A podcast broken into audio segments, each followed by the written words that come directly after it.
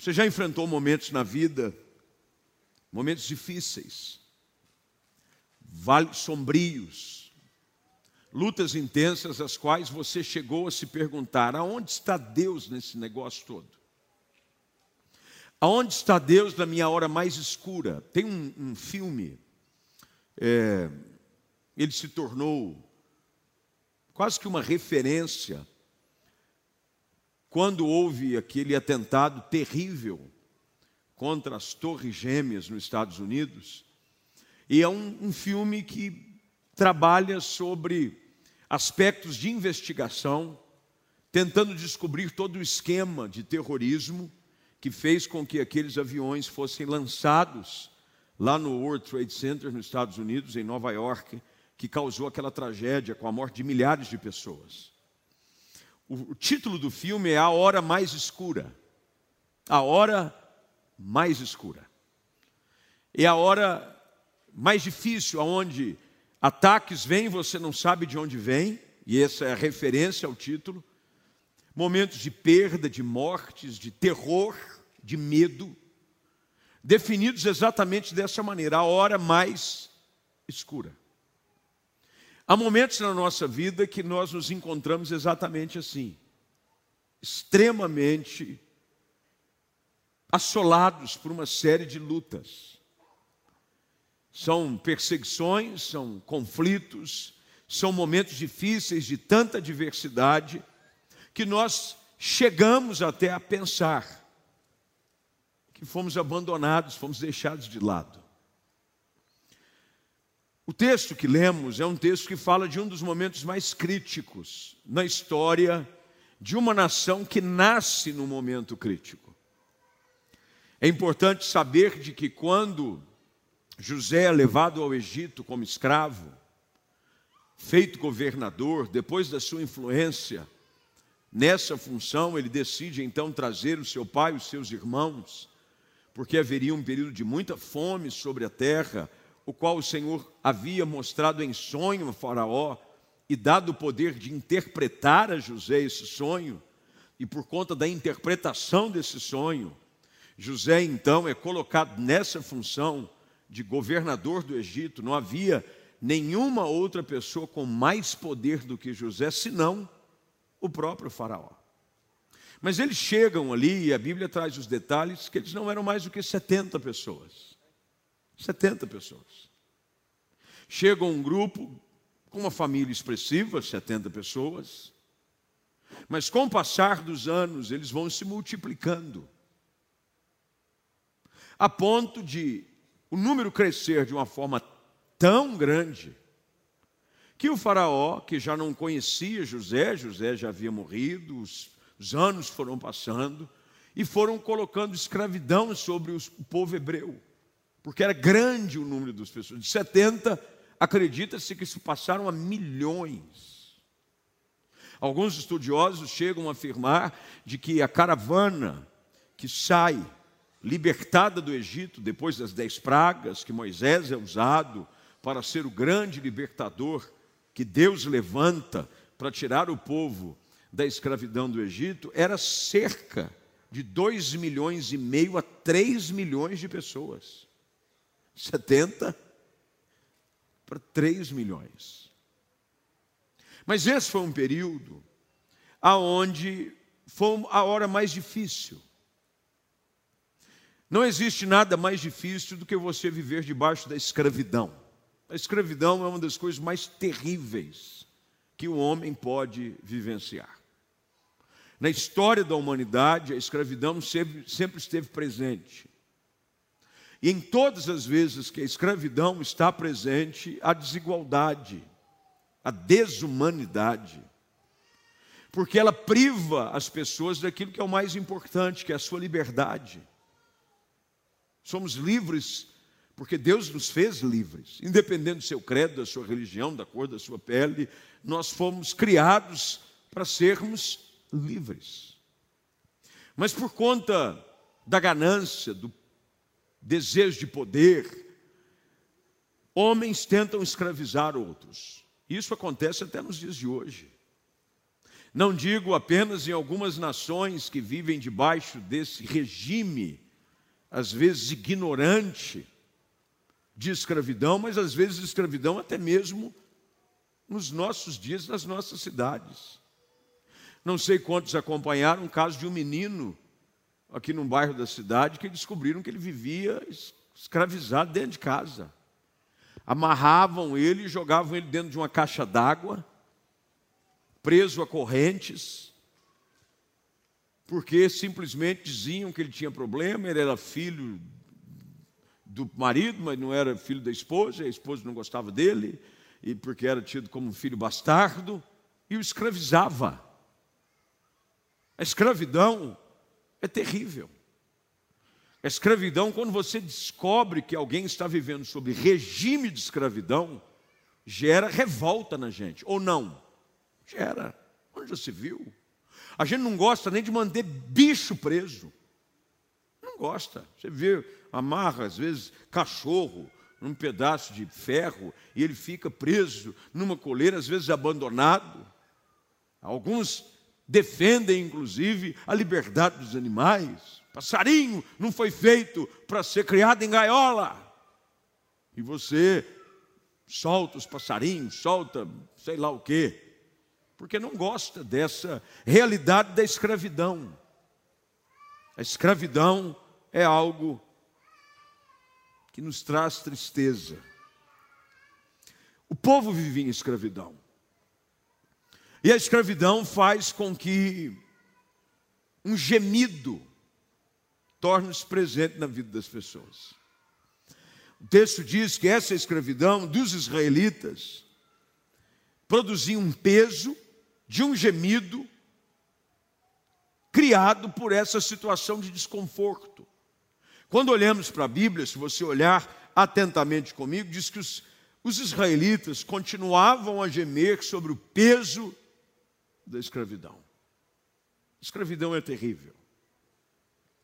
Mas uma das escravidões mais terríveis é a escravidão produzida pelo pecado.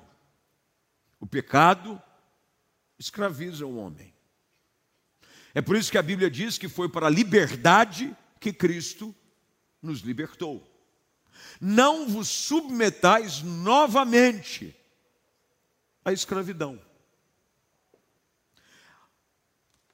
O tipo mais sagaz, mais perigoso de escravidão é o produzido pelo pecado.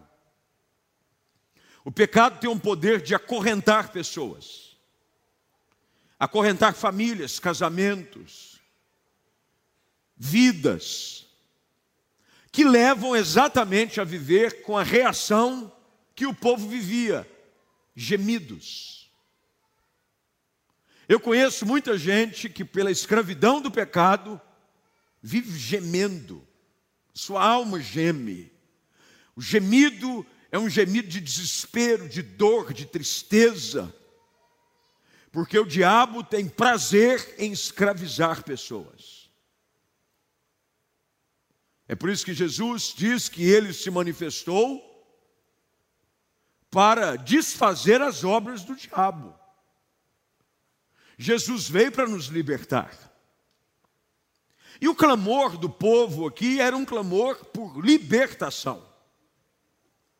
E algumas coisas nesse texto me ajudem, eu quero caminhar de uma forma muito sucinta, muito direta, para a gente ficar dentro do nosso horário, sobre como é que você pode viver finalmente livre de todo jugo de escravidão na sua vida.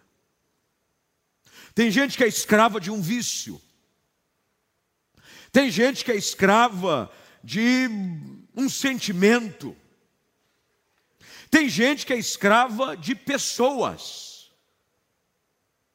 Tem gente que é escrava de governos, e não digo governos dos homens, mas estar debaixo, eu conheço, infelizmente, inúmeras histórias de gente que sofre sobre o jugo do domínio de alguém, é escravo mas não consegue se libertar.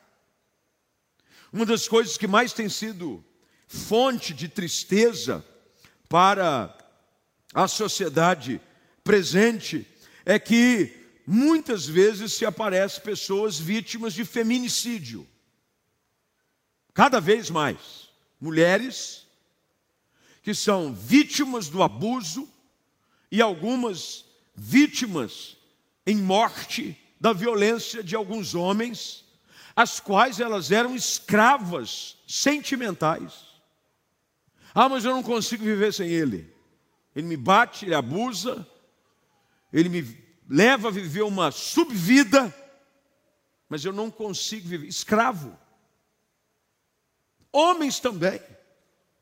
Escravos de mulheres que destratam, que traem, que expõem a vergonha. Eu não sei o que acontece, pastor. Aquela mulher me deixa doido. Já ouviu gente dizer assim, não sei, estou doidão. Não, você está escravo. A escravidão tira a sua liberdade, acorrentado, preso. O gemido da dor da escravidão é algo que mexe conosco, porque Deus não nos criou para sermos escravos. Deus não criou ninguém para viver debaixo do jugo, da corrente, do laço da escravidão imposta pelo pecado. Assim como no texto, a Bíblia diz que eles, debaixo da escravidão, começaram a fazer algo que todos nós precisamos, que estamos debaixo da escravidão, precisamos fazer se queremos nos ver livres dela. E é sobre isso que eu quero falar. Em primeiro lugar, se você puder anotar, sublinhe na sua Bíblia. Toda pessoa que se acha debaixo da escravidão, de um espírito de escravidão, em primeiro lugar, precisa pedir e clamar por socorro.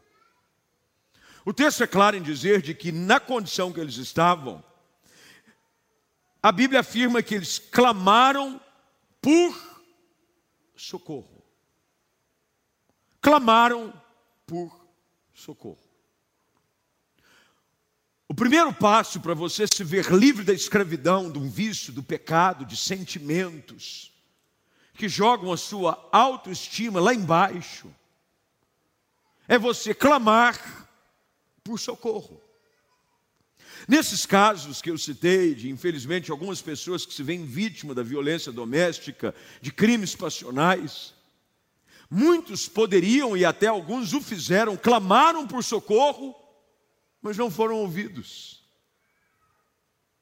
Tem gente que clama por socorro e não é ouvido. A diferença é que quando você clama por socorro na presença de Deus, olha o que a Bíblia diz: o clamor deles subiu até Deus. Deus é um Deus que ouve o clamor do aflito, do necessitado, daquele que está debaixo da escravidão que o pecado impõe. Muitos acompanharam o que aconteceu nesses dias de uma forma trágica. Aliás, esse mês de fevereiro foi um mês trágico no que diz respeito à perda de vidas, porque mal nós estávamos nos recuperando da triste notícia, da tragédia que acontece na cidade de Petrópolis por conta das chuvas, onde mais de 230 pessoas perderam a vida. Em sequência, vem o um ataque à Ucrânia. E uma das coisas que se percebeu nos dois ambientes foi que tanto a chuva que trouxe as lamas com a sua violência e derrubou edificações e soterrou pessoas. Assim também o bombardeio na Rússia destruiu prédios e deixou pessoas soterradas.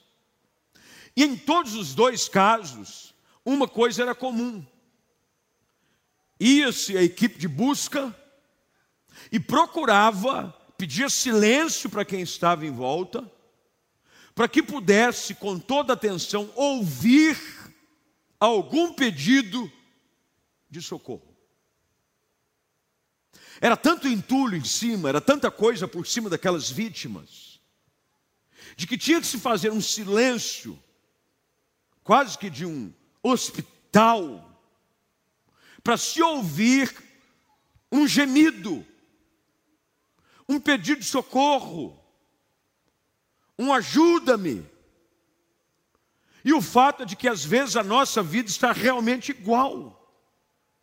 assolados pelas tragédias, pela vida, pelas circunstâncias. É tanta coisa que caiu sobre nós, que parece que o nosso pedido de socorro não é ouvido.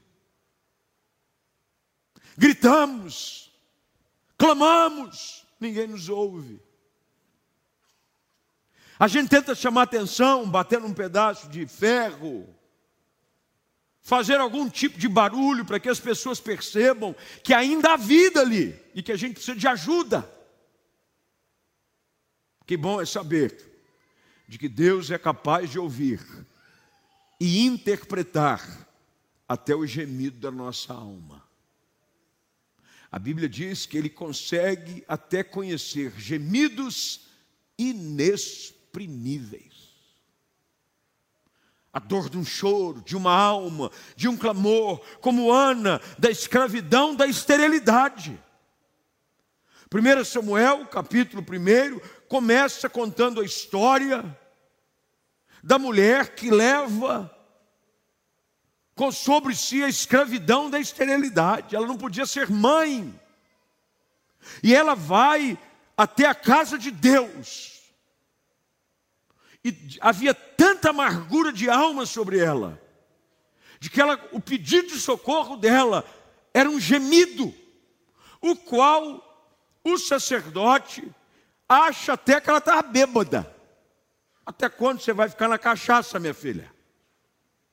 Você está aí parecendo uma bêbada. Diz: Eu não estou bêbada. O meu gemido é a dor da minha alma. Às vezes as nossas lutas, a escravidão imposta pelo pecado, pelas crises, pelas coisas que às vezes nós não temos nenhuma responsabilidade direta sobre elas, nos sufocam tanto que a gente tem dificuldade até de clamar. Você já tem dificuldade de orar? A luta era tão grande, o peso era tão grande, a crise era tão grande, que você tem dificuldade de orar. Mas que bom é saber de que Deus ouve o mais íntimo gemido do seu coração. A Bíblia diz que eles clamaram por socorro, e esse clamor subiu até Deus. Eu queria dizer para você hoje à noite: Deus está atento ao gemido da sua alma. A única coisa que você precisa é pedir por socorro. Peça socorro a Deus hoje. Pastor, eu não consigo me livrar desse vício. Eu não consigo me livrar dessa vida no pecado. Eu não consigo me livrar dessa situação que me aflige. Eu não consigo sozinho. Clame a Deus por socorro. Ele ouve o seu clamor. A Bíblia afirma, e o salmista assim o registra, de que o necessitado não será para sempre esquecido, e o clamor do aflito não vai ser ignorado. Deus não ignora o clamor daqueles que gemem debaixo da escravidão, do medo, de sentimentos, de pecado. Deus ouve, chega até os ouvidos do Senhor. Olha o que diz o verso 24: Ele ouviu os gemidos. Que bom é saber de que Deus ouve o nosso gemido. Deus está ouvindo o seu gemido aqui. Deus está te ouvindo o seu gemido em casa, gemido da sua alma, o choro do seu coração. Coisas que às vezes as pessoas dizem, é bobeira, deixa isso para lá. Ou então, é disfarçado por trás de um sorriso aparente. A única forma de você se ver livre da escravidão é pedindo por socorro.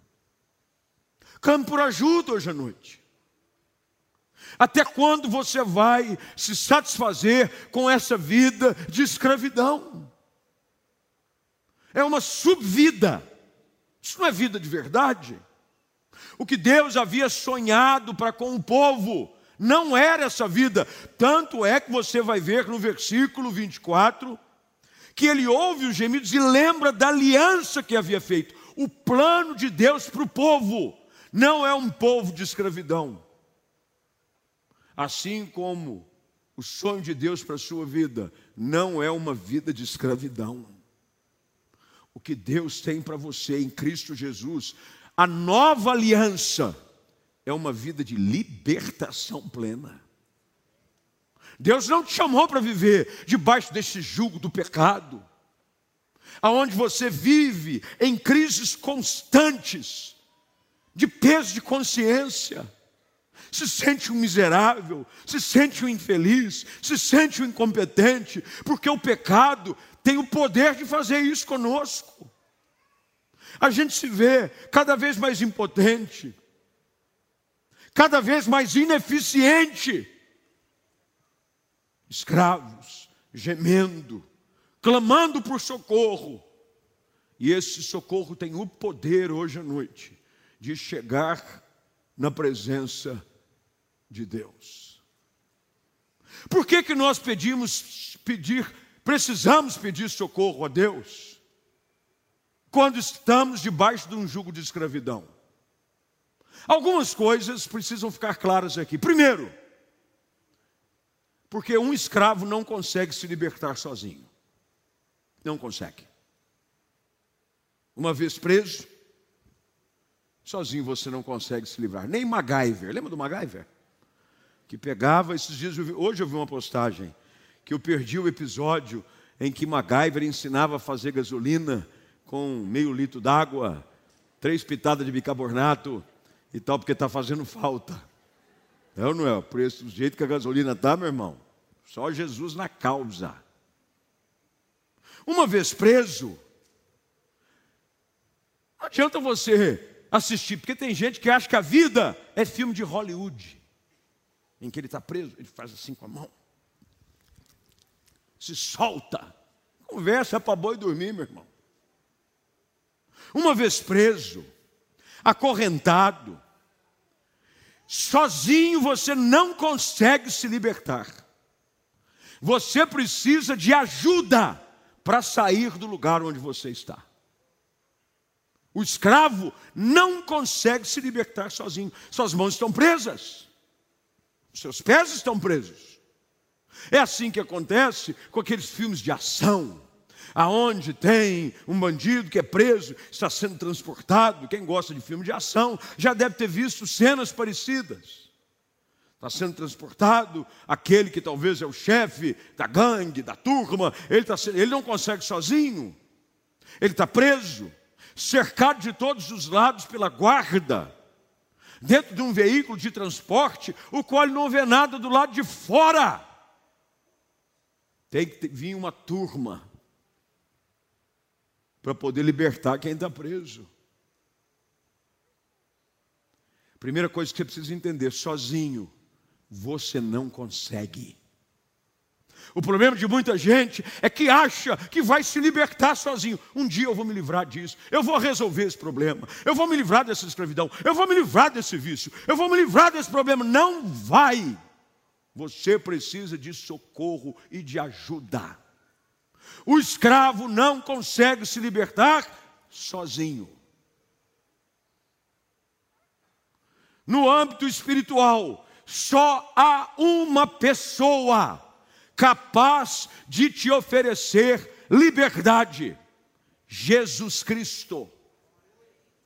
Nenhum outro tem o poder de quebrar as cadeias que te prendem de te tirar debaixo do jugo da escravidão do pecado, senão Jesus Cristo de Nazaré. Ele é o único que tem o poder para quebrar as cadeias, despedaçar os grilhões e te colocar em liberdade. Há um texto nas Escrituras onde Jesus está explicando qual é a estratégia do diabo.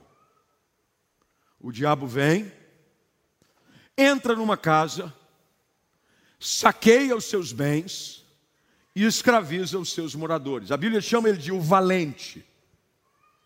Quando o valente, Jesus diz, vem, ele produz esse estrago, ele produz escravidão, ele produz roubo, porque isso é da sua natureza. Mas Jesus vai em frente dizendo: vem um que é mais valente do que ele. Mais valente. O que é esse texto que apareceu, irmã? Revelação? Pode ser um texto aqui na tela que não tem nada a ver com o que eu estou falando, mas glória a Jesus. Às vezes é revelação, que alguém está querendo me mostrar alguma coisa. Leia esse versículo, pastor. Mas não tem nada a ver com o que eu estou falando. O mais valente, Jesus diz. E bota para fora quem te escraviza. Só há um com poder e autoridade, que está acima de toda autoridade que existe no céu e na terra: Jesus Cristo. É Jesus quem tem o poder de te livrar da escravidão. Hoje você precisa entender de que é só em Jesus que você pode viver uma vida livre livre da acusação, livre do peso do pecado, livre do juízo dos outros, livre do que as outras coisas das pessoas vão pensar, livre. Só Jesus. Você não consegue se libertar sozinho. É por isso que tem muita gente que vive numa vida que parece ser uma vida livre, mas não é. É igual esse pessoal que recebe liberdade condicional. Já ouviu ou não? Você está livre? Não, mais ou menos, porque 10 horas tem que estar em casa. É condicional. Ou então aqueles que dizem que estão livres, estão em casa, mas tem uma tornozeleira presa. Se ele sai de qualquer lugar, a tornozeleira avisa que ele rompeu o perímetro permitido. O que tem de gente enganada por esse tipo de liberdade falsa, não é brincadeira. Não, ele acha que está ali porque aparentemente não tem nada prendendo as suas mãos, aparentemente não tem nada prendendo os seus pés, aparentemente não há nada que me impeça de ir aqui a colar, aparentemente, porque o diabo tem prazer em colocar tornozeleira eletrônica. Você acha que não está preso, mas você está. A Bíblia diz que o clamor subiu até os céus e ele ouviu os seus gemidos e se lembrou da aliança. Meus irmãos, é somente pelos benefícios da cruz que você pode viver uma vida livre. Não é igreja, não é culto, não é culto terça-feira, não é em monte, não é essas coisas todas boa, e tudo isso é bom. Mas isso não tem poder de te trazer libertação. A Bíblia diz: se o Filho vos libertar, verdadeiramente sereis livres. Mas isso se o Filho vos libertar. Se for a religião, não há libertação verdadeira. Se for somente o fato de você frequentar alguns cultos e saber alguns versículos, mas ainda o pecado ter domínio sobre vós, você não é livre. Mas se o Filho vos libertar, verdadeiramente, você vai ser livre.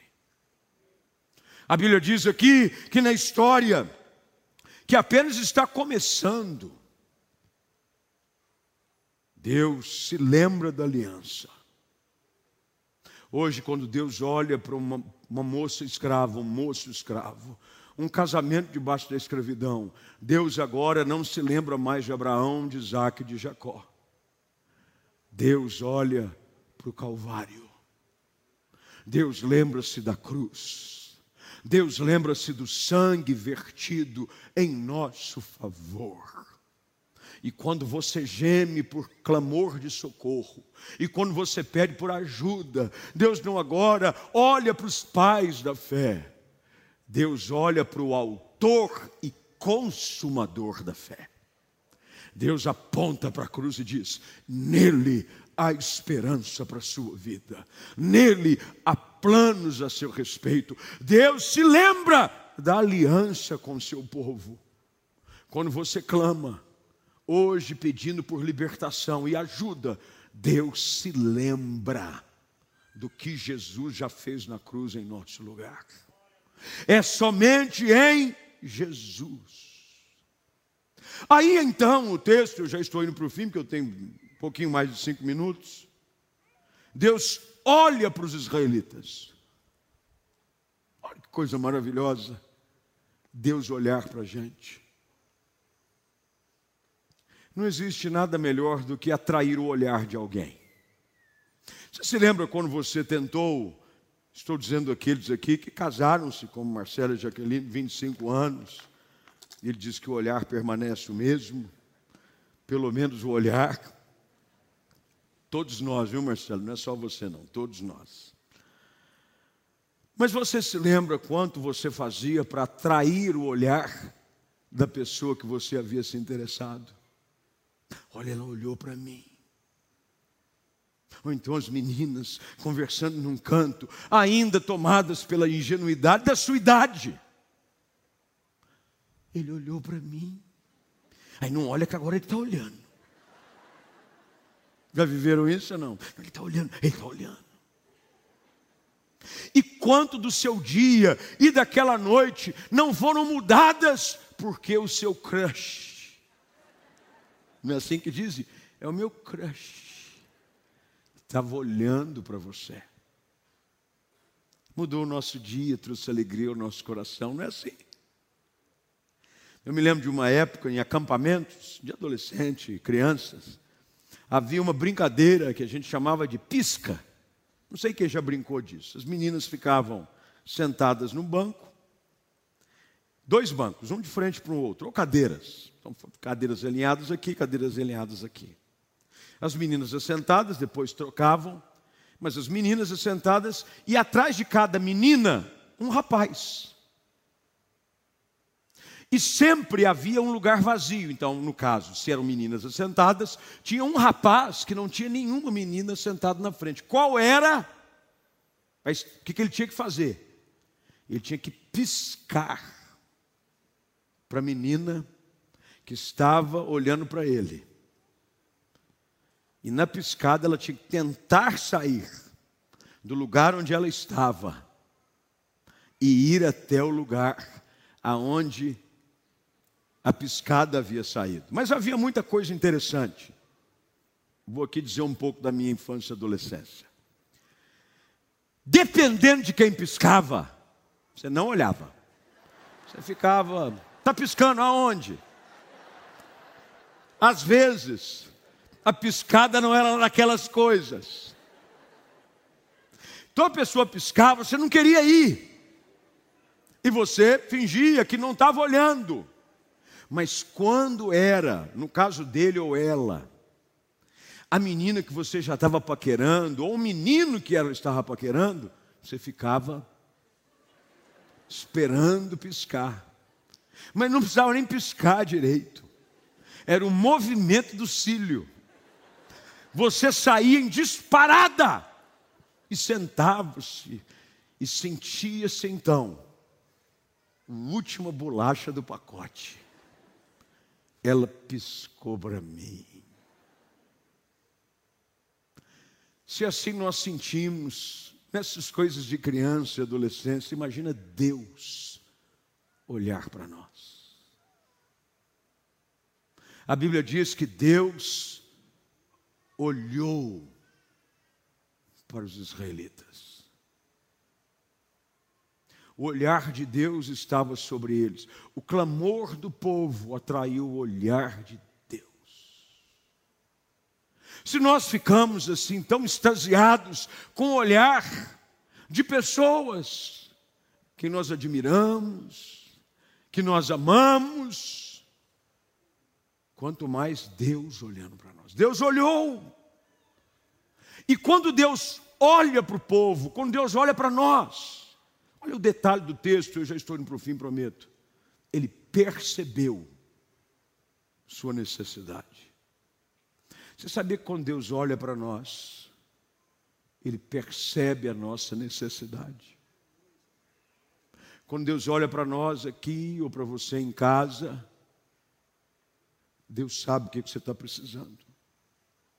Deus sabe aquilo que te aflige, aquilo que te escraviza, aquilo que te acorrenta, aquilo que rouba as tuas noites de sono, aquilo que tira a sua paz. Deus olha para o povo e percebe a sua necessidade. Hoje, mais do que olhar num, numa brincadeira ingênua de adolescentes, mais do que uma troca de olhar com seu crush, quem olha para você hoje é Deus. Deus está olhando para nós. E Deus já ouviu o seu clamor. E Ele percebe a sua necessidade. E Ele está aqui hoje para te dizer: Eu tenho o poder em meu Filho Jesus Cristo para quebrar as cadeias que te prendem, para libertar você da escravidão do pecado e te dar uma vida livre de toda condenação, de toda acusação, de todo peso e te conduzir em direção ao lugar que eu sonho para você. O que Deus tem para nós hoje é mais do que nós conseguimos imaginar. É por isso que eu, quando cheguei aqui, eu disse: o que Deus tem para nós é algo muito maior. Deus não quer ver você saindo daqui arrastando as suas correntes de dor. Deus não quer ver você aqui ainda saindo preso com o pecado que te arrasta durante toda a semana, debaixo de uma acusação que te deixa cada dia mais cabisbaixo. Hoje Jesus Cristo quer te libertar do peso do pecado, da condenação. Sozinho você nunca vai conseguir. A religião não pode te oferecer isso. Só Jesus, pelo poder da nova aliança do seu sangue, tem o poder de quebrar os grilhões, despedaçar as correntes e te deixar livre de verdade para todos sempre. Você crê nisso? Vamos juntos orar. Fique de pé, feche seus olhos, curva sua cabeça.